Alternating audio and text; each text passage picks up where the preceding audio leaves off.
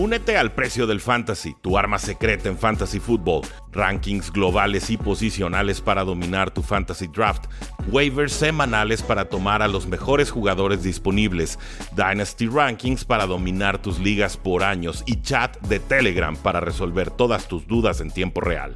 Visita stam.store diagonal precio NFL o da clic al link en este episodio para suscribirte.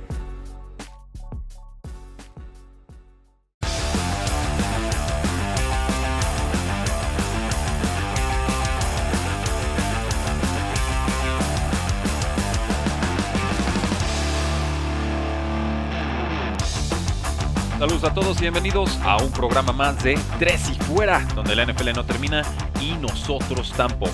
Mi nombre es Rudy Jacinto, me encuentran en Twitter como arroba NFL y llegamos al momento de los recortes de jugadores en la NFL. Se aproxima el inicio de la agencia libre este próximo 15 de marzo y esto significa que muchos equipos tendrán que limpiar sus libros contables, deshacerse de jugadores veteranos y entonces ampliar la baraja de posibilidades de jugadores que estarían cambiando de equipos en este offseason. Hemos tenido muchas noticias al respecto con distintas franquicias, por supuesto. Creo que la más importante de todas que tuvimos en estos días recientes fue el recorte de Cal Van Noy, este linebacker que estuvo tantos años con los Patriotas de Nueva Inglaterra, gana Super Bowls, cobra muy buen dinero con los Delfines de Miami. Se supone que firma por 4 años y 51 millones de dólares, 30 de ellos garantizados. Y qué bueno que tenía un buen monto garantizado porque un año siguiente ya fue cortado por el equipo. Nos dice Calvin Hoy, estoy sorprendido y decepcionado con la decisión. Como capitán le di todo al equipo. Luché a través o con una lesión de cadera muy dolorosa esta temporada, incluyendo pasar una noche en el hospital después de un partido.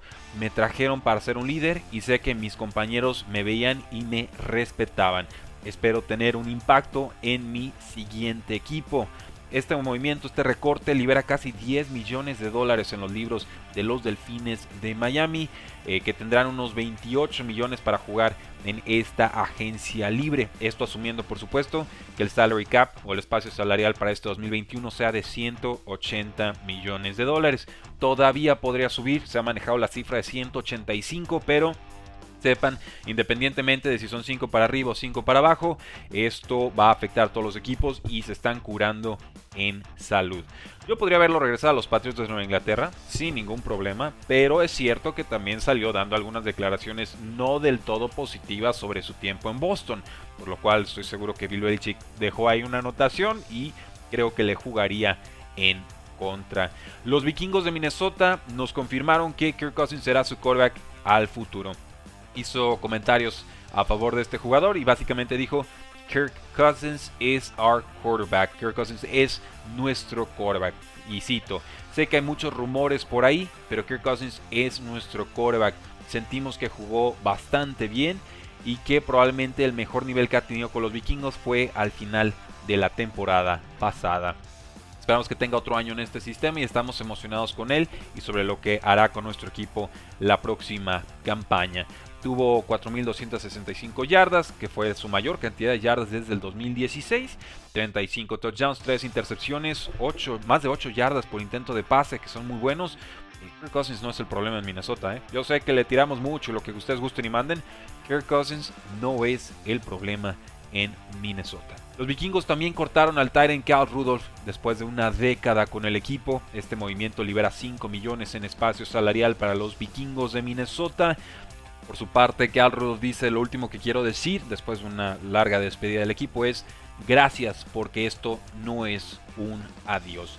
Ya conocemos a Cal Rudolph, o sea, puede bloquear bien ahorita, sobre todo nos ayuda en el juego aéreo, a evolucionar mucho en ese sentido en los últimos 5 años, sobre todo en producción de zona roja. Compartía snaps con Irv Smith, el egresado de Alabama que estará entrando a su tercer año y que de pronto se convierte en el Titan número uno del equipo. Última llamada para comprarlo en ligas de dinastía. A Kirk Cousins le fascina lanzarle pases a sus alas cerradas y Irv Smith es un más que adecuado talento. Por su parte, eh, Carl Rudolph nos dice que él está interesado, o los rumores parecen apuntar que Rudolph estaría yendo a los Patriotas de Nueva Inglaterra, estos Patriotas que desde la salida, desde el retiro de Gronkowski, no han encontrado solución a pesar de invertir dos terceras rondas el año pasado en la posición de Tyrant. Invirtieron en Devin Asiasi y en Dalton King. Todavía tengo esperanza para ellos. Los Tyrants son notoriamente lentos en su adaptación a la NFL. Asiasi estuvo activo en 9 partidos, 3 titularidades, atrapó 2 pases para 39 yardas y un touchdown. Eh, King tuvo 6 partidos, 3 recepciones en 5 tardes y 16 yardas. También está Brian Iso, nada. Matt Lacoste, un veterano de los Broncos hace 2 años. Entonces, sí, definitivamente es una posición muy fácil de mejorar y creo que Carl Rudolph haría exactamente eso a sus 31 años. Con los Santos de Nueva Orleans, ellos cortaron a dos alas cerradas, a Jared Cook y a Josh Hill, este jugador atlético que año tras año, tras año, tras año se decía que era el sleeper y nunca terminaba de, explotar con el equipo. Eh, pero enfoquémonos sobre todo eh, en lo de Jericho, los Santos lo cortan y es normal. Eh, no le iban a pagar 8 millones de dólares esta próxima temporada. La salida de Hill libera unos 2.5 millones de dólares. Y Cook pues le queda gas, tiene 34 años, pero nosotros lo teníamos contemplado en nuestros mejores tight en esta agencia libre.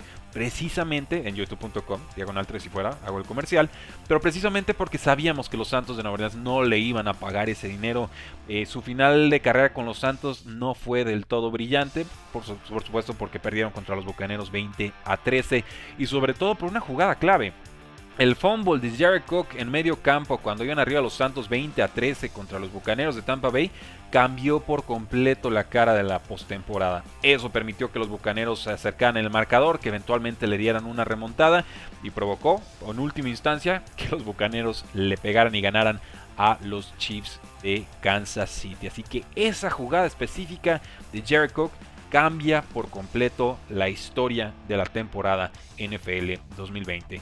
Jared Cook ha jugado con cinco equipos, estuvo por supuesto con los Santos de Nueva Orleans, empezó su carrera con Los Ángeles Rams, lo hemos visto por supuesto Raiders lo hemos visto con los empacadores de Green Bay.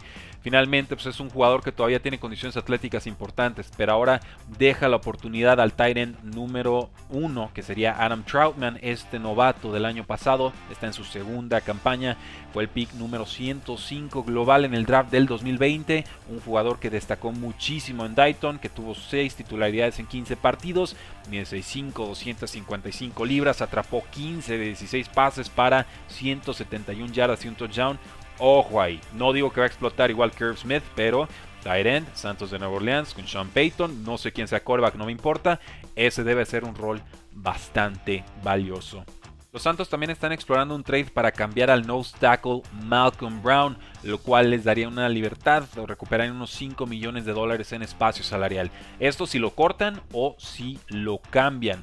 Obviamente los Santos son el equipo más gastado en toda la NFL, están unos 69 millones de dólares por encima del límite salarial, así que de que va a haber movimientos, va a haber movimientos. Brown firmó con el equipo por 3 años y 15 millones de dólares en 2019. Eh, se supone que esta sería su última temporada con el equipo. Empezó con los Patriotas de Nueva Inglaterra, que lo eligieron como el pick número 32 global en el draft del 2015. Él salió de la Universidad de Texas, gana dos Super Bowls, el 51 y el 53, y ha jugado bien con los Santos de Nueva Orleans. Ha sido titular en todos los partidos que, que ha aparecido.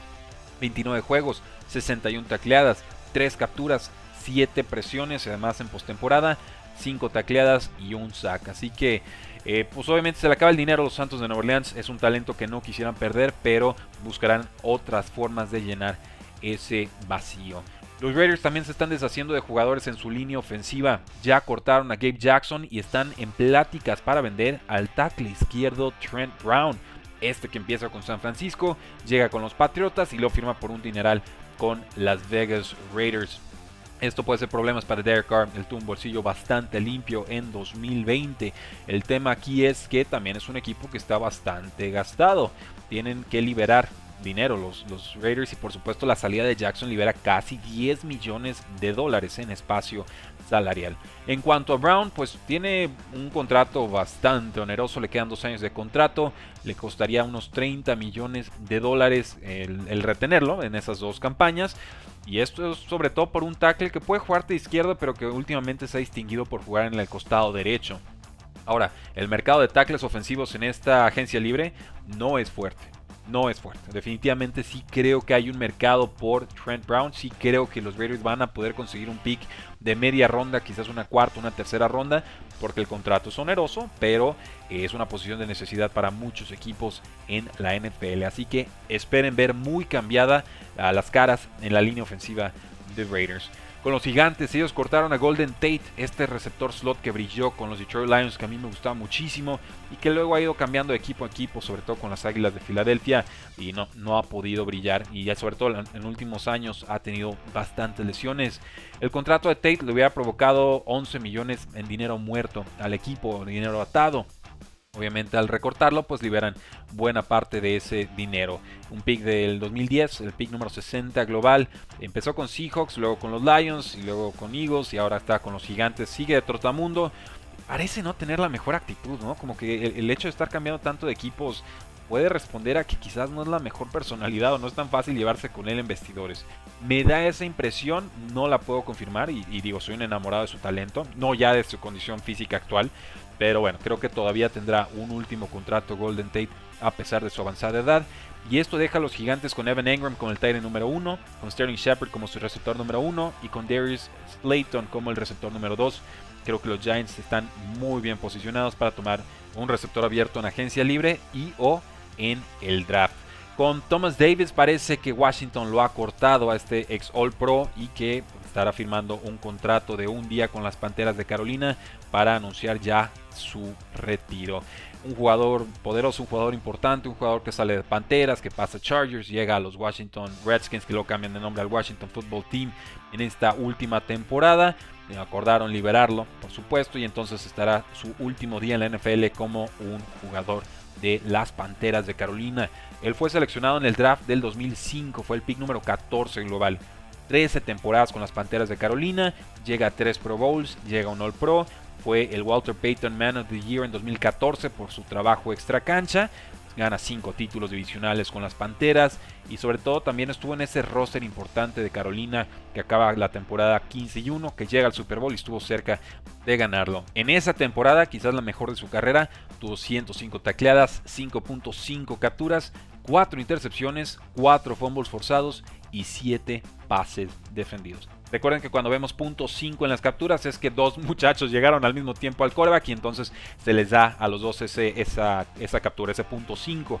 Aunque lleguen 3 o 4, aunque las matemáticas no den exactas, a todos ellos se les da ese punto 5 en las capturas. Así que una gran carrera la de Thomas Davis, ha sido un placer disfrutarla y esperemos que tenga también una exitosa carrera post NFL. Con los Houston Texans convencieron al corredor David Johnson de reestructurarse su contrato. Podrá ganar menos dinero en 2021, pero le dieron más dinero garantizado. Tenía garantizados 2.1 millones de dólares. Ahora con este acuerdo puede garantizar o puede obtener hasta 4.25 100% garantizados más algunos incentivos. Esto libera espacio salarial para los Texans y ese es el nombre del juego para los equipos de cara a esta agencia libre está apretado el cinturón, no se expande el dinero y entonces habrá que buscar formas creativas de ampliar el margen de maniobra para las distintas franquicias. Con los Chiefs nos dice el general manager que va a ser muy difícil retener a Sammy Watkins este offseason. Que lo aman, que lo quieren, que encaja muy bien en la ofensiva, pero que el dinero simplemente no parece que vaya a dar. Ya se bajó alguna vez el contrato Sammy Watkins, tendría que bajárselo de nuevo, pero pues bueno, tendremos que ver qué clase de acuerdo puede ser. Y él dice que su prioridad es ganar Super Bowl, si es cierto, pues se va a bajar muchísimo, muchísimo el sueldo.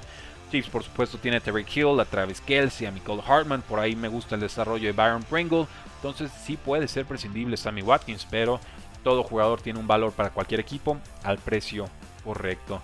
Y hablando de eso, Terrell Williams, este ex receptor de Chargers y de Raiders, acaba de firmar con los Lions por un año y 6.2 millones de dólares. Se pierde todo 2020 con una lesión de hombro, pero a mí me gusta este jugador. Es alto, es rápido, ya ha tenido una temporada de más de mil yardas. Eh, firmó por muchísimo dinero con Raiders y ahora llega bastante más descontado a los Lions. A mí lo que me preocupa es que por un lado probablemente vayan a etiquetar a Kenny Golladay, los de Detroit Lions, que es una amenaza profunda, grande, fuerte, etcétera, con buena velocidad, Y del otro lado van a tener a este velocista de buen tamaño, Terrell Williams. Pero van a tener un mariscal de campo que ese no es su estilo de juego. Él es de pases cortos e intermedios. Él en profundidad lleva mucho rato siendo muy poco productivo.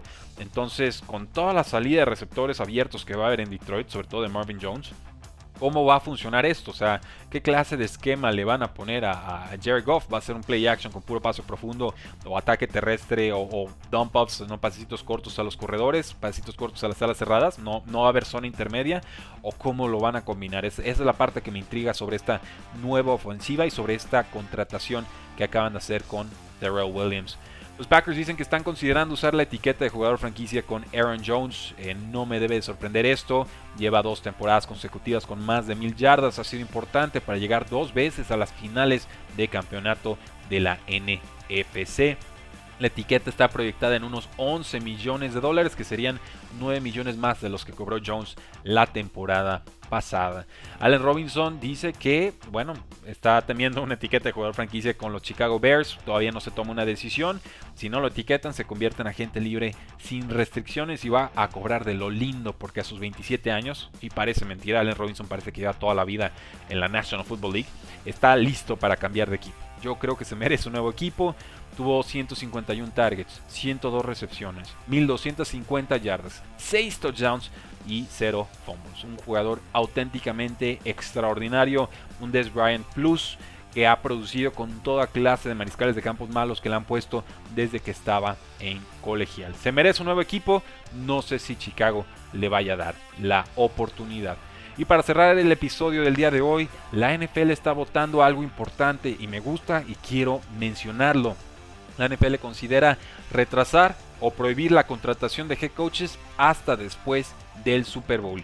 Esta nueva regla también prohibiría entrevistar a posibles head coaches hasta después de las finales de conferencia. Cuando ustedes saben, hay dos semanas de pausa antes de tener el juego grande por el trofeo Lombardi. Lo hablamos con Oscar Huerta de Tres y Fuera Cardinals, que se tenía que tomar alguna clase de medida porque obviamente los equipos que avanzan más en la postemporada tienen buenos coordinadores. Esa es una presuposición bastante lógica, ¿no? Eh, el tema aquí es que el simple hecho de estar avanzando en esas instancias les pone en desventaja contra otros coaches que ya están eliminados de la temporada, que pueden tener igual o mayores méritos, pero finalmente esto le jugaba en contra a coaches que estaban teniendo éxito y lo hemos visto sobre todo con Eric Bieniemy, el coordinador ofensivo de los Kansas City Chiefs. Esta regla me parece importante. Sería importante también saber cómo la van a regular o qué va a pasar si un equipo se atreve a entrevistar a, un candidato antes de que entre este periodo legal de tampering, por llamarlo de alguna manera. Pero sí creo que necesitamos una medida de este tipo para que todos estén en igualdad de condiciones y entonces realmente sea el currículum y la trayectoria de los distintos coordinadores los que le permitan acceder al puesto de head coach y no simplemente si quedó eliminado o no su equipo de esa postemporada. Y de mi parte sería todo, damas y caballeros. Síganos en youtube.com diagonal 3 y fuera. Seguimos con un video diario. El día de hoy se publica sobre los mejores safeties en agencia libre. Y por supuesto, síganos en redes sociales, Facebook, Twitter, Instagram. Más que nada, si les gusta el podcast y nos escuchan en Apple Podcast, déjenos una reseña. No saben cómo nos ayuda eso para crecer. Compártanle este episodio a algún amigo no les gustó el episodio, compártanselo a algún enemigo. Todo nos ayuda a crecer. Pero si los necesitamos ustedes, damas y caballeros. Queremos seguir creciendo. Necesitamos que Tres y Fuera llegue a más oídos. Y eso solo puede suceder contigo. Que eres fan, que nos escuchas, que nos dejas entrar a tu casa, a tu oficina, a tu auto.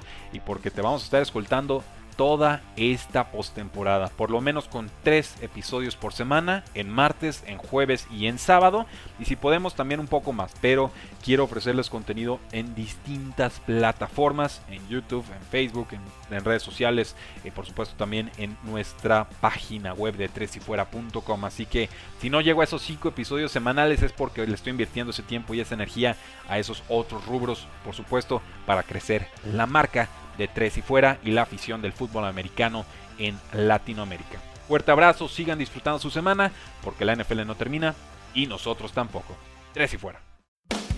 Hola, soy Rudy Jacinto, creador de Tres y Fuera. Si te gustó el programa de hoy, suscríbete a este y otros podcasts de la familia Tres y Fuera.